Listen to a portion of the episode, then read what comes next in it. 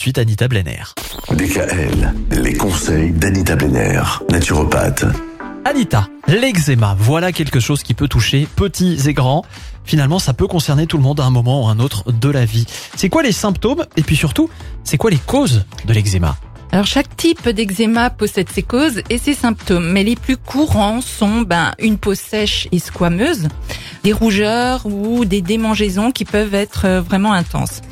D'autres symptômes peuvent apparaître en fonction du type d'eczéma, tels que des bosses, des cloques, des sointements, euh, un épaississement de la peau, euh, voire même des ampoules, des fissures, des saignements, des taches rondes en forme de pièces de monnaie.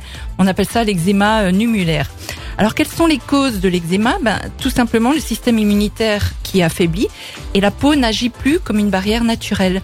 Et de plus, l'hérédité génétique et certains déclencheurs allergiques dans l'environnement peuvent appuyer cette pathologie.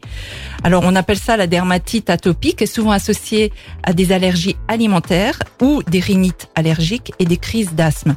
Donc il faut vraiment alors rechercher à quel élément de son environnement la personne ou l'enfant est allergique et l'en éloigner bien évidemment. Alors, dans le cas de la dermatite de contact hein, aussi, les symptômes surviennent lorsque la personne touche une substance qui irrite sa peau ou provoque une réaction allergique.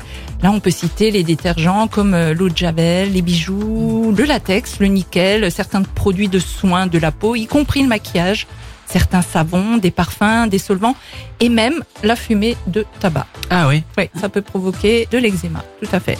Mais la bonne nouvelle, c'est qu'en général, on arrive toujours à soigner l'eczéma. Oui. Ça dure pas toute la vie.